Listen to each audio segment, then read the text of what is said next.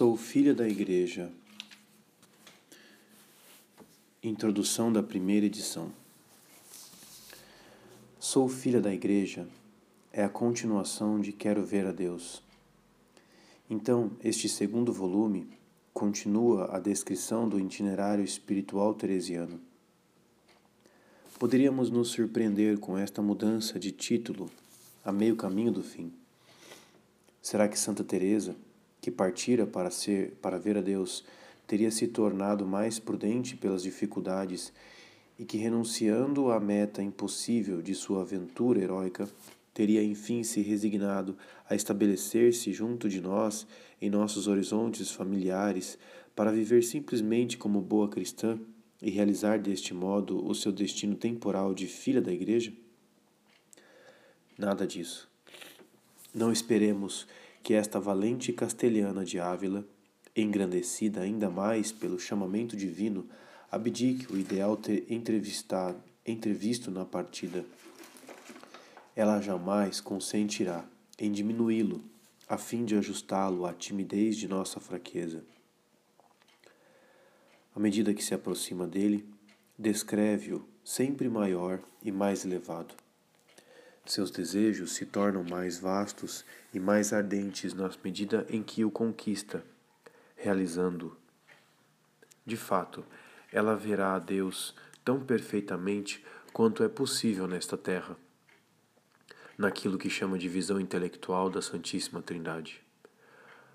Mas, e é este o fato que devemos sublinhar, ela não chegará a estes cumes senão depois de ter descoberto a Igreja e de lhe ter sacrificado tudo. Nesta contemplativa, que ao escrever entrega sua alma, doutrina e vida estão tão estreitamente unidas que não podemos compreender nenhuma nem outra senão aproximando-as. E eis que neste mosteiro reformado de São José de Ávila, cujos pormenores todos ela organizou para ver a Deus e viver na sua intimidade, ela toma consciência de sua pertença à Igreja. E é a própria Igreja que ela descobre nos novos ardores que sobem de sua alma. Ela buscará Jesus e é o Cristo total que se lhe revela. A meta não mudou, mas como se dilataram admiravelmente os seus horizontes, não via senão Deus e a si mesma Agora, não quer saber senão de Cristo e de seus membros. Os bens ciosamente acumulados para a descoberta de Deus, ela os sacrifica tanto quanto o bem da Igreja o exige. Mais ávida do que nunca de luz e de intimidade divinas, sacrifica sua tranquilidade pessoal e sua solidão para fundar mosteiros dedicados à oração dolorosa em favor da Igreja e estende sua reforma aos religiosos, a fim de conseguir, por meio deles, aquilo que a sua condição de mulher lhe impede de fazer pelas almas. Esta contemplativa toma sobre si inúmeras preocupações e torna-se uma fundadora que se pode encontrar em todos os caminhos cheios de perigos da Espanha. Um dia, inclusive, deixará sua obra para voltar como priora ao mosteiro da Encarnação que, que deixara dez anos antes, pois já não alimentava sua alma. Acolhida com protestos pelas religiosas que não a querem, fixa-se aí durante três anos e por um destes jogos paradoxais pelos quais a sabedoria de amor afirma o seu poder e a sua liberdade soberanos, é neste mosteiro, abandonado por Teresa para melhor encontrar a Deus, que Jesus vem até ela para elevá-la à união perfeita do matrimônio espiritual. O matrimônio espiritual é um autêntico contrato. Deus se doa definitivamente à alma e se revela de maneira constante à alma numa visão intelectual. Contudo, para selar a união, não há anel mas sim o cravo que prende a cruz. Nada de convites à intimidade nupcial, mas uma solicitação para trabalhar como uma verdadeira esposa para a honra do esposo. A posse tranquila de Deus nesta união não é um fim, nem um repouso. É um meio para trabalhar mais eficazmente. Jesus Cristo não desposa as almas nesta terra a não ser para associá-las mais intimamente às suas imolações e aos seus trabalhos pela Igreja. Esta é a doutrina que Teresa desenvolve nos últimos capítulos do Castelo Interior. Efetivamente, ela vai trabalhar e sofrerá até que a morte venha ao seu encontro em Alba de Tormes, quando regressa de Burgos, onde levou a cabo a mais difícil das suas fundações. A aproximação da morte libera, por fim, seus ardentes desejos de ver a Deus. Também faz brilhar um raio de luz do além que lhe revela esse nome novo inscrito, diz o Apocalipse, sobre a misteriosa pedra branca dada aos que venceram o combate. Este novo nome, o seu, é filha da Igreja. Ela o repete com uma alegria irreprimível e cai em êxtase. Este nome de eternidade de Teresa de Ávila, a Igreja o traduziu para nós, inscrevendo no pedestal de sua estátua na Basílica de São Pedro de Roma. Mater Spiritualium. Teria sido trair a mensagem teresiana não colocar este fato no lugar que lhe convém. Quero ver a Deus indicava a aspiração essencial da alma teresiana. Sou filha da Igreja definirá a qualidade do seu amor, o objetivo de sua vida e de sua obra. A nota característica da vocação que ela deixou aos seus discípulos era necessário revelar a dualidade desta vocação teresiana no seu movimento simples e único, estas duas expressões de Santa Teresa, aquela da partida e essa dos cumes. São, ademais, o eco do duplo grito de guerra de Elias. O profeta e patriarca do Carmelo, de quem Teresa se proclamava filha. Vivit Dominus in cujus conspectus tu, zelos elatus sum prodominum deum exercitum. Vive o Senhor em cuja presença estou. Eu me consumo de ardente zelo pelo Senhor, Deus dos exércitos. 1 Reis 17, 1, 19, 10. Este título, Sou filha da Igreja, suscitará em alguns a ideia de que encontrarão nestas páginas uma doutrina de apostolado. Não esqueçamos que Santa Teresa é uma contemplativa e se dirige a contemplativas. Contudo, é evidente que estes contemplativos que ela forma se tornam apóstolos, e apóstolos de grande qualidade, pois faz deles instrumentos perfeitos do Espírito Santo. A falta de um método de apostolado, Santa Teresa nos oferece um método para a formação de apóstolos. Veio-nos a tentação de desenvolver este aspecto do magistério teresiano, mas isso teria sido sobrecarregar ainda mais este volume, já denso, e sair do plano fixado por este trabalho. Assim, limitamo-nos a dar as indicações essenciais Julgamos que serão suficientes para demonstrar que estes instrumentos do Espírito Santo que Santa Teresa nos apresenta são os apóstolos perfeitos, como os que Jesus estabeleceu como colunas fundamentais da sua igreja, como os que o Espírito Santo coloca nas viradas da história para nelas realizarem grande, os grandes gestos de Deus, como os que pedimos para o nosso tempo. Na oitava da Epifania, 1950. Quarta parte. Até a união de vontade. Devemos agora considerar em detalhes a ação da sabedoria de amor. As ondas invasoras de amor que ela difunde não são entregues ao acaso das circunstâncias. Ela é sabedoria. Ordena-as para o fim que lhes fixou e que podemos descobrir. Este fim último é o reino perfeito de Deus na alma, mediante a transformação de amor e a edificação da Igreja. Fim intermediário que marca uma etapa decisiva é a conquista da vontade, faculdade mestra da alma. As quartas moradas preparam este triunfo de Deus, que será assegurado nas quintas moradas pela união da vontade. O desenvolvimento progressivo da ação de Deus até a união de vontade, os efeitos desta ação, a cooperação da alma, a própria união de vontade e o que ela reserva serão o tema desta quarta parte.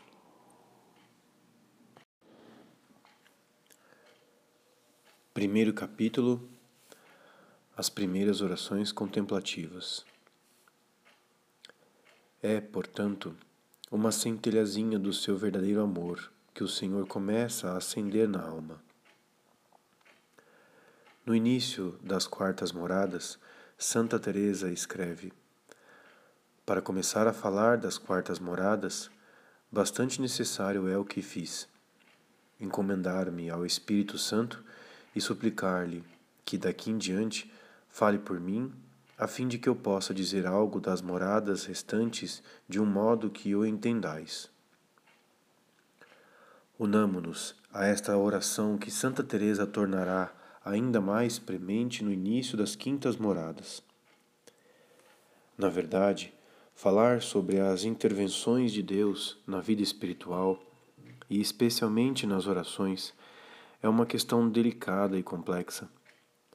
Na falta de afirmações de Santa Teresa, as ardentes discussões sobre a contemplação e os resultados negativos da pesquisa iniciada por Dom Sardel para fixar a terminologia mística e conseguir um acordo deveriam ser suficientes para nos convencer disso.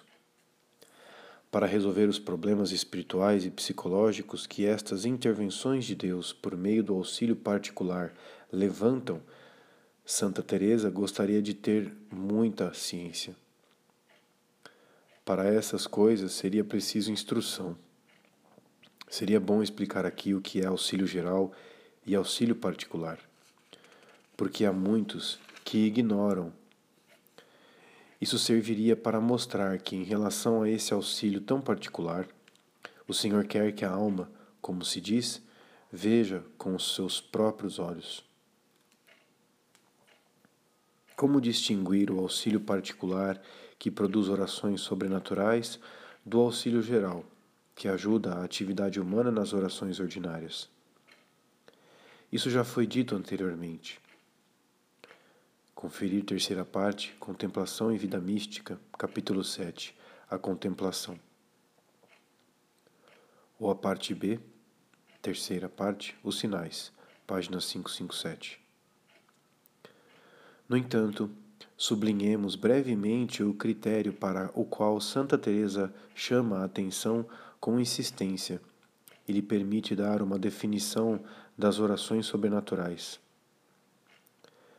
Chamo de oração sobrenatural algo que não podemos adquirir com nosso engenho e esforço. Por mais que procuremos, embora possamos nos dispor a ele, o que é muito importante. Pouco servem penitências, orações ou outras coisas se o Senhor não o quiser dar. Estabelecida esta distinção, temos que estudar as primeiras formas que as intervenções de Deus assumem por meio do auxílio particular nas orações. E antes de tudo, qual é a primeira forma da ação sobrenatural de Deus numa alma? Esta questão requer uma dupla resposta, conforme se siga aquilo que se considera a ordem lógica, a ordem imposta pelo desenvolvimento normal da graça na alma, ou a ordem cronológica aquela que de fato é seguida por Deus. Seguiremos a ordem lógica na nossa exposição, mas a ordem cronológica merece que nos detenhamos um pouco. Na verdade, encontramos-nos no âmbito próprio da misericórdia divina.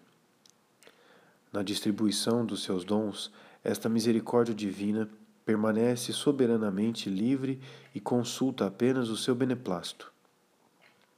O Espírito sopra onde quer diz Jesus a Nicodemos. Este mesmo Espírito dá a cada um conforme lhe apraz. A escolha não depende, portanto, daquele que quer, nem daquele que corre, mas de Deus, que faz misericórdia. De fato, Santa Teresa observa: Acontece muitas vezes que Deus toca uma alma muito ruim. Entenda-se, no, no estando, estão, então, no meu parecer, em pecado mortal pois uma visão, mesmo muito elevada, o Senhor permitirá alguém em mau estado que a tenha para trazê-lo a si. Estes favores enumerados pela santa, visões ou palavras interiores, invasões de suavidade, arrombamentos muito rápidos, não são propriamente falando graças contemplativas, nem elevam a alma a um estado contemplativo durável mas, embora transitórios, são graças muito preciosas e importantes. Habitualmente operam uma verdadeira conversão, mesmo quando não é preciso libertar a alma do pecado. Revelam o mundo sobrenatural como uma realidade viva. Abrem horizontes insuspeitados até então e, ao mesmo tempo, dilatam a alma, criam nela desejos, imperiosas necessidades que nada, a não ser a plenitude da vida divina vislumbrada por um momento, pode satisfazer doravante. Além deste apelo rumo às alturas, estas graças trazem geralmente consigo luzes para o futuro. Seria imprudente para a alma tentar interpretá-los por si mesma, mas um olhar experiente descobrirá aí com facilidade indicações bastante claras sobre a forma de perfeição e o caminho particular que Deus quer para a alma que tomou para si. Sob este duplo aspecto, elas são um benefício de um alcance muitas vezes incalculável para um caminho espiritual que se abre à sua luz. Por isso, é conveniente guardar e cultivar sua lembrança não para se vangloriar e deleitar-se nelas, mas para agradecê-las a Deus e reencontrar frequentemente naquilo que deixaram de profundo as exigências do amor divino. Estes primeiros favores são chagas dolorosas e suaves. Felizes as almas assim feridas, e serão ainda mais felizes se o seu amor for suficientemente generoso para reavivar, sem cessar, a chaga ardente. Normalmente, segundo o testemunho de Santa Teresa, este primeiro assenhorar-se de Deus por meio de uma graça mística profunda permanece sendo, contudo, um fato extraordinário. Em geral, a misericórdia divina submete-se às leis de uma invasão progressiva da alma. Em outros termos, ela segue a ordem lógica. Santa Teresa observa numa relação escrita ao padre Álvares que foi assim que aconteceu com ela. A primeira oração sobrenatural que, a meu ver, senti é um recolhimento interior. Ora, este recolhimento passivo está no primeiro estágio da invasão divina e precede a oração de quietude, como indica Santa Teresa em seus diversos tratados e na relação já citada. São muitos os efeitos desta oração, direi alguns, mas falarei primeiro de outra maneira de oração, que quase sempre começa antes da que tratamos. Como já abordei em outras partes, não me estenderei sobre o assunto. As primeiras orações contemplativas são, portanto, segundo Santa Teresa, o recolhimento passivo e a oração de quietude ou de gostos divinos. Na classificação dos graus de oração dada no Livro da Vida, essas duas orações sobrenaturais pertencem ao segundo grau, isto é, a segunda maneira de regar o jardim com a nora. Livro da Vida, capítulos 14 e 15. Juntos destas duas orações teresianas e relacionando-as com o mesmo período de vida espiritual, devemos colocar a oração da aridez contemplativa ou de fé da qual São João da Cruz fala longamente na subida do Monte Carmelo.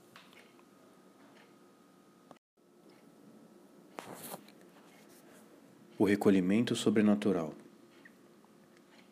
Embora Santa Teresa tenha tratado anteriormente do recolhimento sobrenatural, é só no castelo interior e na relação feita ao padre Álvares, escrita mais ou menos na mesma época, que ela o distingue nitidamente da oração de quietude.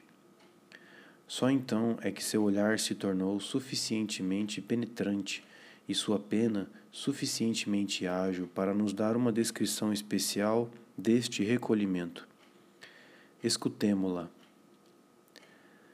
Trata-se de um recolhimento que não consiste em ficar às escuras ou em fechar os olhos, nem em coisa alguma exterior, muito embora involuntariamente se fechem os olhos e se deseje solidão. Os nossos sentidos e as coisas exteriores parecem ir perdendo seus direitos, ao passo que a alma vai recuperando os seus, que havia perdido. Dizem que a alma entra em si, outras vezes que se eleva acima de si. Com essa linguagem não saberei esclarecer nada, pois tenho este defeito.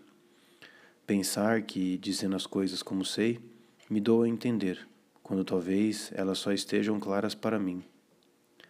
Façamos de conta que os sentidos, as faculdades, que são, como eu já disse, os habitantes deste castelo, a comparação que usei para conseguir explicar algo do assunto, saíram e andaram, há dias e anos, com gente estranha, inimiga do bem do castelo.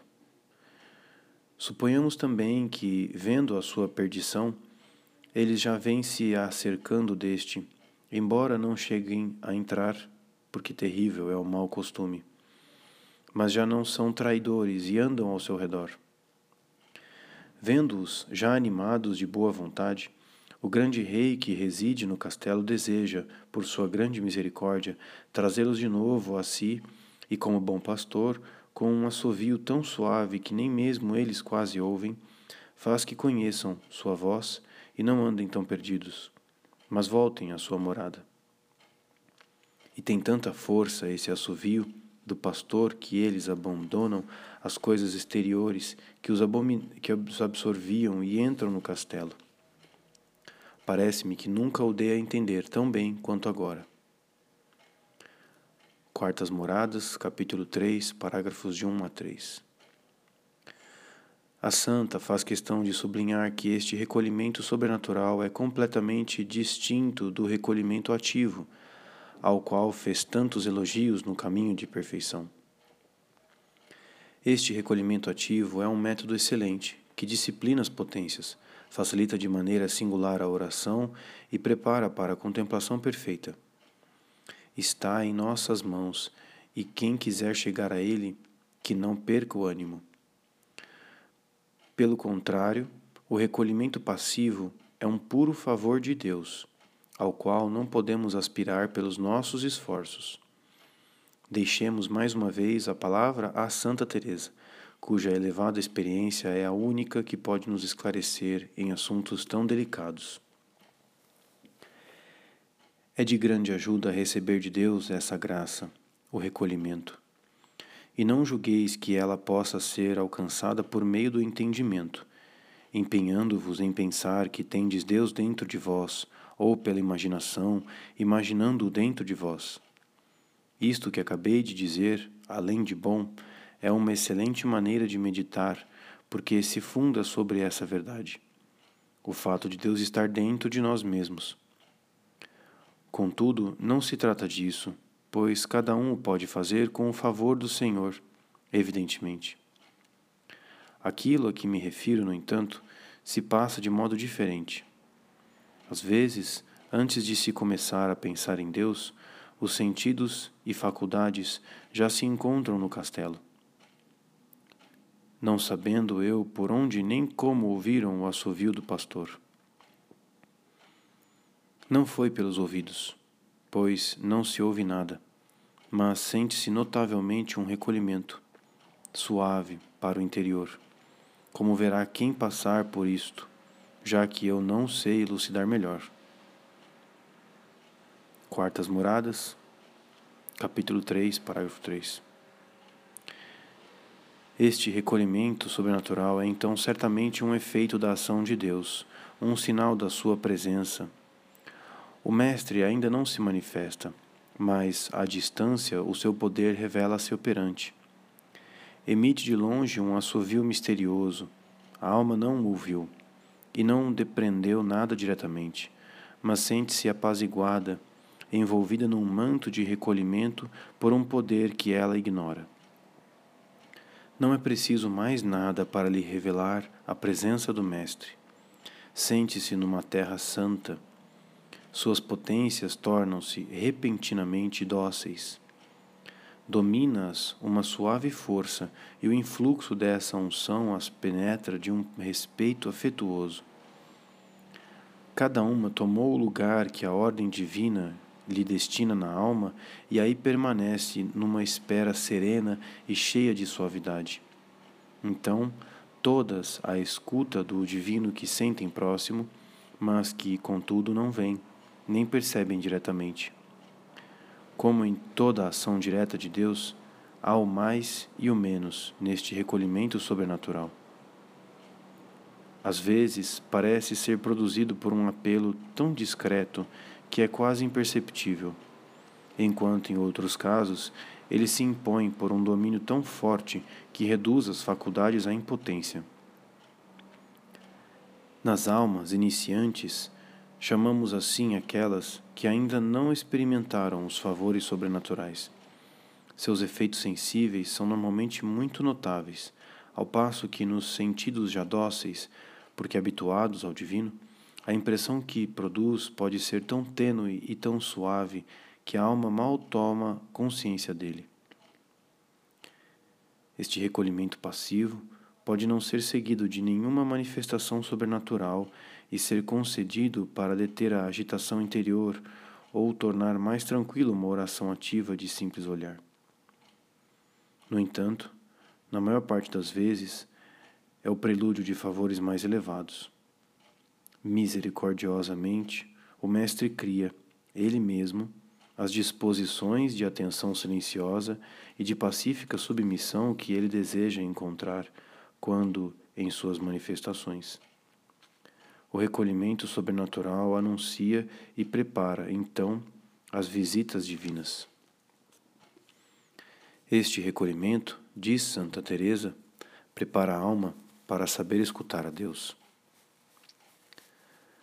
Sem artifícios humanos, parece que vais construindo o edifício para a oração a que me referi, a oração de quietude. Esta paz sobrenatural e de recolhimento que Deus enviou como mensageira antes dele permanece na alma, depois de cada uma de suas passagens, como o sinal mais autêntico e mais característico de sua ação. O nosso Deus é um Deus de paz.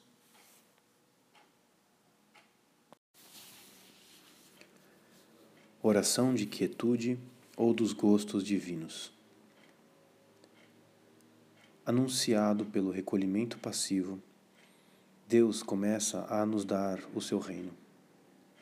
Na oração de quietude. Santa Teresa, em seus escritos, deu muitas descrições da oração de quietude ou dos gostos divinos. Será útil reler as principais, não para se entregar a um jogo de comparações que poria em destaque as diferenças, mas, pelo contrário, para extrair-lhes o elemento essencial. Eis uma das primeiras, na ordem cronológica, aquela que Santa Teresa dá no caminho de perfeição. Quero ainda explicar, filhas, esta oração de quietude na qual, segundo me parece, o Senhor, como eu disse, começa a mostrar que ouviu a nossa súplica e a nos dar o seu reino, para que o louvemos. Isso já é coisa sobrenatural, que não podemos obter por nós mesmas, por mais esforços que façamos, porque aqui a alma se põe em paz, ou o Senhor a põe com sua presença, melhor dizendo, como fez com o justo Simeão, já que todas as faculdades sossegam. A alma compreende, de uma maneira muito longe do alcance dos sentidos exteriores, que já está junto do seu Deus e que, com mais um pouquinho, chegará a formar uma única coisa com ele por meio da união. Não que o veja com os olhos do corpo ou da alma.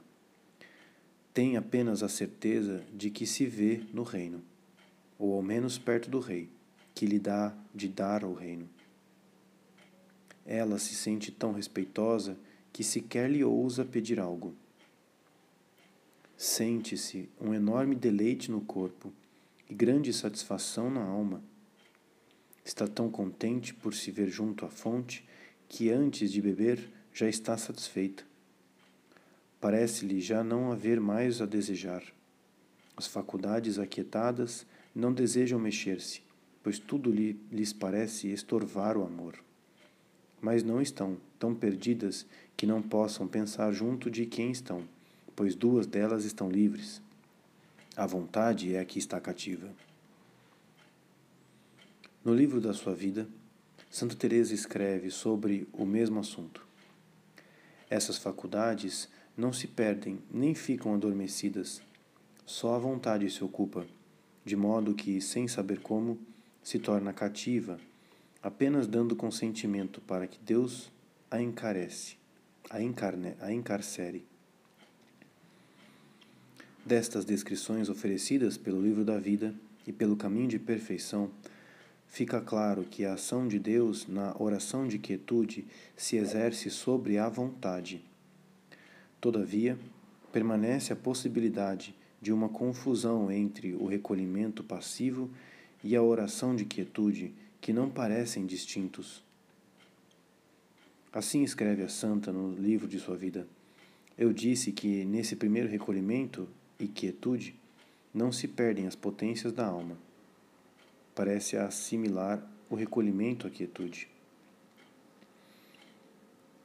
Mas eis que no castelo interior, Santa Teresa, com a sua experiência enriquecida, nos dá uma descrição mais simples, mais límpida, mais luminosa, a qual delineia com traços mais específicos a natureza da oração de quietude, a sua origem e os seus diversos efeitos. Ao desenvolver a comparação já conhecida dos dois reservatórios, a santa diz que um recebe a água através de um aqueduto e o outro, tendo sido construído na própria nascente, vai se enchendo sem nenhum ruído. Não creio que este deleite se origine no coração, mas num lugar ainda mais interior, como uma coisa profunda penso que deve ser o centro da alma, tal como depois vim a entender e explicarei no fim. Parece que assim que começa a ser produzida a água celestial da nascente a que me refiro, o mais profundo de nós mesmos, todo o nosso interior vai se dilatando e ampliando e se produzem bens indivisíveis, indizíveis. Nem a própria alma sabe entender o que se passa ali. Sente uma fragrância interior digamos agora, como se nessa grande profundidade houvesse um braseiro onde se lançassem finíssimos perfumes. Não se vê o fogo, não se sabe onde arde, mas o calor e os, perfumado, e os perfumados vapores penetram a alma toda. Não poucas vezes, como eu disse, atingindo também o corpo. Olhai, entendei-me. Não se sente calor nem se aspira o perfume. O que se passa é coisa mais delicada. Uso essas expressões para que compreendais o que digo. Enquanto que a vontade se encontra suavemente subjugada pelos gostos divinos que saboreia, qual é a sorte das outras potências? Santa Teresa deixa-nos entrever que pode ser muito diferente conforme as circunstâncias. Eis o caso em que elas têm certo reconhecimento e, portanto, tomam parte no festim delicioso da vontade. Pretendem vir em auxílio da vontade e aumentar a quietude, mediante a atividade que lhes é própria. A santa descreve assim o trabalho do entendimento que anda buscando muitas palavras e considerações para agradecer por esse benefício e amontoando pecados e faltas para ver que não o merecem. Tudo isso se movimenta aqui. O entendimento vem com razões. A memória não se aquieta. A mente também busca dar graças muito elaboradas. Agitação vã e perturbadora. Lançam achas de lenha sobre uma fagulha com o risco de apagá-la. As outras duas faculdades, entendimento e memória, ajudam a vontade para que esta se vá tornando capaz de fruir de tanto bem. Embora algumas vezes, mesmo estando a vontade unida, muito atrapalhem, pois estas se tornam então pombas que não se contentam com a comida que o dono do pombal dá, buscando alimento por conta própria. Essas pombas, nesse caso, se dão tão mal que acabam por voltar, ficando assim indo e vindo, na esperança de que a vontade lhes dê um pouco do que desfruta. Em virtude de sua agitação, essas potências tornaram-se inaptas de saborear os gostos divinos. Às vezes, o entendimento não participa, de nenhum modo, do festim da alma. Sente-se assim perturbado com isso. Acontece de estar a alma com enorme quietude e de o entendimento estar tão distante que parece não ser em sua casa que aquilo acontece. Assim parece-lhe que está em casa alheia, como hóspede, e buscando outros lugares onde estar, aquele não o contenta. Portanto, estas quartas moradas, caracterizadas pela quietude, são também moradas muito agitadas. Poderá acontecer ainda que todas as potências sobre as torrentes de água viva e como que embevecidas Aqui a água da graça é posta na garganta da alma. Esta já não pode ir adiante, nem sabe como, nem pode voltar atrás. Ela gostaria de regozijar-se com, a, com uma grandíssima glória. É como um moribundo que está com a vela na mão, prestes a ter a morte que deseja, fluindo daquela agonia com o maior prazer que se pode imaginar. As faculdades só têm condições de ocupar-se em Deus Parece que nenhuma ousa mexer-se, nem podemos fazer que se movam, exceto com muito esforço, para distrair-nos, e ainda assim acho que não poderíamos consegui-lo por inteiro. Vêm então, desordenadamente, muitas palavras de louvor a Deus, que só o próprio Senhor as pode corrigir. O entendimento, pelo menos, de nada vale aqui. A alma fica desejosa de louvá-lo em voz alta, pois não cabe em si. Estando num saboroso desassossego, eis que as flores já se abrem e já começam a exalar seu odor. Livro da Vida, capítulo 16, parágrafos 1 e 3. Esta oração assim descrita é o terceiro grau de oração ou o regar por meio da canalização de um arroio, que Santa Teresa distingue claramente no livro de sua vida da oração de quietude, porque, diz ela, a água corre com mais abundância e as virtudes são mais fortes. Mudou de opinião tanto na relação ao padre Álvares como no castelo interior, onde ela liga esta oração de embevecimento à simples quietude, porque, embora embevecidas, as potências não estão unidas a Deus os efeitos sensíveis são mais intensos e a eficácia é talvez maior, mas o modo de ação de Deus continua sendo o mesmo da quietude. Só a vontade se sente verdadeiramente cativa. Aliás, Santa Teresa constata no castelo interior que sua exposição difere do que disse outrora. Aqui, a meu ver, as faculdades não estão unidas. Encontram-se antes embevecidas olhando com espanto que será aquilo. É possível que nestas coisas interiores eu contradiga algo do que escrevi em outras partes. Não é de espantar, porque nos quase 15 anos decorridos desde que o escrevi, creio ter recebido do Senhor mais luzes para entender tais coisas. Tal é a oração de quietude que subjuga suavemente a vontade uma centelhazinha do seu verdadeiro amor que o Senhor começa a acender na alma, um sinal ou garantia, indicando que já o escolheu para grandes coisas caso ela se disponha a recebê-las. A aridez contemplativa ou oração de fé. Esta denominação parece evocar um estado bem diferente da quietude. Todavia, as primeiras formas de oração contemplativa descritas por São João da Cruz com este título correspondem à oração de recolhimento e à quietude teresiana.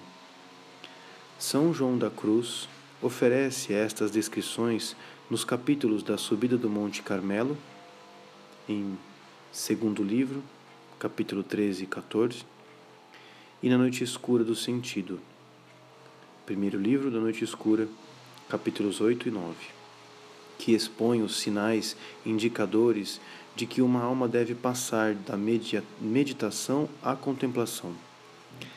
Estes sinais já foram estudados. Conferir parte 3, Contemplação e Vida Mística, capítulo 7, A Contemplação, página 546. Será, portanto, suficiente retomar os mais importantes para colocar em relevo os traços característicos da aridez contemplativa, segundo São João da Cruz. Para São João da Cruz, a contemplação é um conhecimento amoroso consiste essencialmente em receber a luz do sol, que é Deus, e que paira constantemente sobre as almas. Esta luz divina, por causa de sua transcendência, tem a obscuridade como efeito normal sobre as faculdades inaptas para recebê-la. A noite caracteriza a contemplação. Esta noite é experimentada na impotência, na aridez e enfado das faculdades, que não podem se aplicar às operações que lhes eram habituais e nas quais encontravam contentamento e proveito. No meio dessa desolação, contudo, experimenta-se certa paz. A alma sente prazer em estar sozinha, sem consideração particular, em quietude e repouso, sem ação nem exercício das potências no conhecimento amoroso. Este conhecimento amoroso é tão sutil e tão delicado que a alma totalmente absorvida como está pelo pesar das satisfações sensíveis das quais a impotência das faculdades a priva, não chega sequer a tomar consciência dele. Portanto, as primeiras orações contemplativas são todas de aridez, impotência e desolação. Todavia, um pouco mais tarde, acontece que, logo que entra em oração, como quem já está com a boca na fonte, bebe à vontade e com suavidade, sem o trabalho de conduzir a água pelos aquedutos das passadas considerações, formas e figuras. E assim, logo em se pondo na presença de Deus, acha-se naquela notícia confusa, amorosa, pacífica e sossegada em que vai bebendo sabedoria, amor e sabor.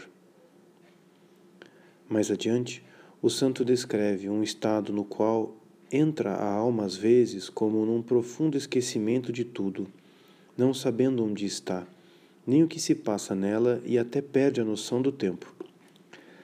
A causa de tal ouvido é a pureza e simplicidade dessa notícia, que, sendo tão pura, quando ocupa a alma, purifica de todas as apreensões e formas dos sentidos e da memória, de que anteriormente se servia, agindo no tempo, e assim a deixa olvidada de tudo e como fora e como fora do tempo. Eis porque esta oração, embora dure muito, parece a alma brevíssima, porque fica então unida em inteligência pura, que não está sujeita ao tempo. Citamos esta descrição de um estado mais elevado porque nos parece sublinhar o traço característico da oração contemplativa são joanista e a linha de seu desenvolvimento. Da mesma maneira que o sono das potências ilustra a natureza essencial da quietude teresiana. Por mais diferentes que sejam estas primeiras orações contemplativas, apresentam-nos uma ação de Deus autenticamente sobrenatural que se exerce sobre as potências da alma. É uma torrente saborosa de amor ou de luz que jorra de uma nascente profunda e desce sobre a vontade ou sobre o entendimento, e em certas circunstâncias sobre as duas ao mesmo tempo. A nascente, que é Deus, permanece distante. As faculdades se descedentam na água viva que jorra dela, mas Deus não se entrega à alma por um contato imediato. Pode-se dar aí um embevecimento das potências que vá até o sono místico, mas não existe, como diria Santa Teresa, a união completa. Ademais, as faculdades só recebem esta água viva com intermitência. A contemplação é imperfeita.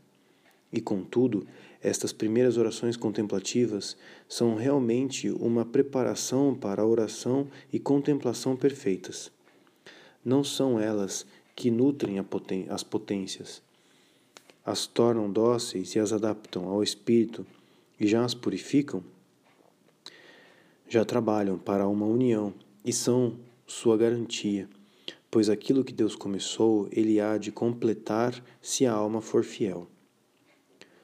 Quando a alma tiver ultrapassado estas regiões dos principiantes e enquanto não tiver chegado à união perfeita, estas primeiras orações sobrenaturais, quietude e aridez contemplativa, permanecerão sendo sua atmosfera habitual, a base onde Deus irá tomá-la, às vezes, para elevá-la mais alto. Serão o fundo no qual voltará prontamente a fixar-se, pois as ações de Deus mais qualificadas, excetuada a união perfeita, não podem ser senão passageiras.